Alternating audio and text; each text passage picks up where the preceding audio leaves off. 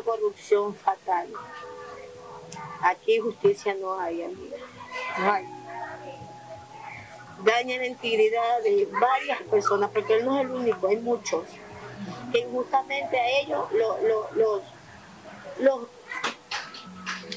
sentencian en cosas que le dañan su reputación, sus hijos pierden su padre, su hogar, su familia, y ahora mi mi esposo, mi cabeza de hogar, ya nada. Mónica Cedeño tiene cinco hijos y un esposo asesinado en prisión, a donde él entró acusado del delito de ataque y resistencia, hecho ocurrido en noviembre del año pasado. Su esposo, Carlos Valencia Cruz, atacó, según el proceso judicial revisado por el Universo, a dos policías que vestían de civil y que en esos días se encontraban investigando el secuestro del hermano del ex vicepresidente Jorge Glass. Mónica cuenta la historia de su esposo. Sí, él era maestro soldador, trabajó para muchas, varias empresas y ese día él tenía que ir a retirar unas máquinas por el lado donde lo cogieron porque tenía que ingresar a trabajar. Y él lo involucraban que él había ido a orinar, hasta donde yo sé, él me, dijo que él iba a ir a orinar por el puente porque se orinaba y encontró a, dos sujetos y que ellos no lo insultaron. Y al insultarlo le pegaron y él lo que hizo fue defenderse. Él le pegó un puñete a este otro policía pero el policía lo, ellos le sacan armas, ellos nunca se identificaron como policía nacional. ellos estaban de civil, porque había estado este operativo de, secuestro de yo no sé quién y que iban a entregar justamente un dinero, fue lo que él me contó a mí. ¿ya? Y que les pedí, dice que le sacan el arma y ellos lo que hacen es treparse y comienza la persecución y después ellos lo habían alcanzado, lo cogieron preso y que les pedían la plata, que la plata, que la plata y ellos de qué plata le Pero eso nunca pusieron en el parte, ellos nunca pusieron nada de eso. Y dice que cayó por ataque o resistencia.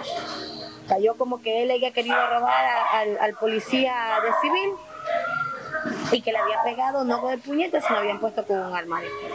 Así, nunca tuvieron ningún arma y que habían disparado, pero ellos que habían disparado, porque el carro que quedó detenido, amigo de, mi esposo que aún sigue detenido el chico, daban tres, el chofer, el que iba a trabajar de oficial con mi esposo y mi esposo. ¿Cuál fue la sorpresa? Que lo sentenciaron a cinco años, amiga, cuando a él nunca le encontraron de que él había robado algo. Era que la dichosa arma que él había puesto y por un ataque y resistencia lo sentenciaron a cinco años. ¿Y en los otros? A, a ver, a mi esposo y al otro chico en cinco y al chofer lo sentenciaron a 30 meses porque a él lo sentenciaron a 60 meses solo, y al otro también, y solo el chofer a 30 meses. Cuando en las declaraciones mi esposo y el otro dicen que el chico que estaba trepado en el carro, no sabía qué era lo que pasaba, porque ellas, ellos eran los que estaban orinando y él los estaba esperando en el carro. Y, que, y, y ni aún así dando ellos el testimonio de que él no sabía ni qué era lo que pasaba hasta que ellos se metieron, mi esposo alcanzó a subirse y el otro quedó guindado en, el, en la porque los policías le comenzaron a disparar, los de civil. Entonces él se guinda en el carro, el otro muchacho quedó guindado y mi esposo lo cogía. ¿En qué momento ellos van a disparar? Dígame usted. Y el otro asustado se fue pues también porque ve que lo estaban disparando. No sabían que era la policía. Pues. No sabían porque ellos nunca se identificaron. no, pero ellos nunca van a perder, señorita. Y también lo detuvieron al chico cuando el chico tenía que haber también salido libre porque él ellos mismos están diciendo que él no sabía nada. Igual quedó detenido este muchacho. Pero ellos estaban en otra pabellón. Ellos estaban en el mismo pabellón. Lo que pasó fue de que en el momento de salir corriendo ellos se alcanzaron a correr. Y mi esposo no alcanzó a correr. Porque incluso, usted tiene la foto, ¿verdad? Enséñame la foto. ¿Cuál? La foto de donde él estaba con el suero, que le habían ah, detectado TV, ya le voy a enseñar. Tiene tuberculosis. Adentro, pero como no dejaban entrar nada por la pandemia, no informaban a nadie nada de la pandemia. Nosotros lo que hacían era pedirnos plata y nosotros aquí desesperados lo que hacíamos era mandarle para que le pongan los sueros a él, porque mi esposo lo que era gordo quedó flaquititito. Y hasta la última foto que nosotros tuvimos de él fue con los sueros, entonces él nunca iba a poder correr. Ese día que fue a visitarlo, ¿qué le dijo? ¿Le dijo cómo eran las cosas allá? Nunca me mencionó nada. Él nunca me ¿No mencionó. dijo que habían estos problemas entre bandas? Eso sí decía. Él decía de que se escuchaba había, iba a haber problemas, pero como él no era entonces él lo único que lloraba siempre me decía, negra, sácame aquí, negra, sácame aquí, negra, negra. Era lo único que siempre me vivía. Uno salía mal, impotente, porque lo poco que uno podía hacer valía así uno le yo lloraba, créanmelo, yo lloraba, a mí nunca me dejaron hablar con juez, a mí nunca me dejaron hablar con el fiscal, no nos recibía. A nosotros nos cerraban las puertas, no nos recibían. Y yo les lloraba, yo les pedía, "Ay, por favor, me ayuden por mis hijos, por mis niñas. Y no, nunca me ayudaron ni nada. Yo digo, más vale lo sentenciaron por algo. No hubo evidencia de que él haya robado. Nunca hubo evidencia como decir, ay, sí, ya les robó. No. A ellos más vale fueron hasta robados porque a cada uno le quitaron su celular. Porque habían, existen tres teléfonos, pero es uno de cada uno. A nadie le devolvieron el teléfono. Nada, nada. Incluso la- mi, mi esposo tenía unos relojes, unos anillos, tampoco nunca me los devolvieron. Y eso no existe en el parque. ¿Quién se los llevó? Yo por el momento me ayudo mucho con lo que mi niña recibe el bono, a mí me dan el bono. Es lo único, la única ayuda ahorita que tengo y por ahí amistades, familia que vienen y me regalan un saquito de arroz,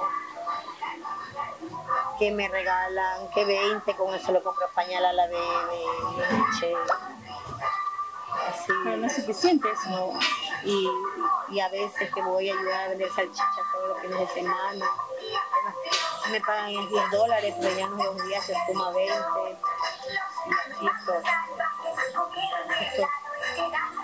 Aquí toda la vida alquilado, la dueña de casa por el momento no me está cobrando. Nos llamó y lloraba y dijo que cuida a mis hijos, que nos amaba, que los cuide mucho, y negra los amo. Y ahí se escuchaban los disparos, las balas y Ya no podía moverse. no, yo le, es lo que yo siempre me hago y digo, tanta pena le dieron que por lo menos lo dejaron llamar a despedirse. Porque a las 11 y 23 de la noche me llamó llorando, gritando que cuide a sus hijos, que amaba a sus hijos, que nos cuide. Y ahí ya no volvió a llamar nunca más, nunca más. ¿Cuándo retiró su cuerpo? ¿Cuándo le...? Me lo entregaron el sábado. Él murió el martes, me lo entregaron el ¿Qué, sábado. qué heridas tenía? La cabeza se la habían desbaratado. ¿Decapitado? No, no. Un tubo le habían hundido todo. De un golpe. Le habían dado varios golpes en la cabeza. El, el certificado de infusión dice que murió de un trauma craneoencefálico. O sea, Esto tenía hundido estaba toda la cara, todo. Por eso yo lo velé embalado. Ajá. Porque después mis hijos iban a querer Pero lo reconoció, si tenía la cara así. ¿Cómo le reconoció? los tatuajes. Porque ¿Cuántos él tenía ese, ese dragón de Goku, de- ese dragón, ese dragón de Goku, esa serpiente. Ese dragón Ball Z y tenía una M aquí y una D de la bebé aquí.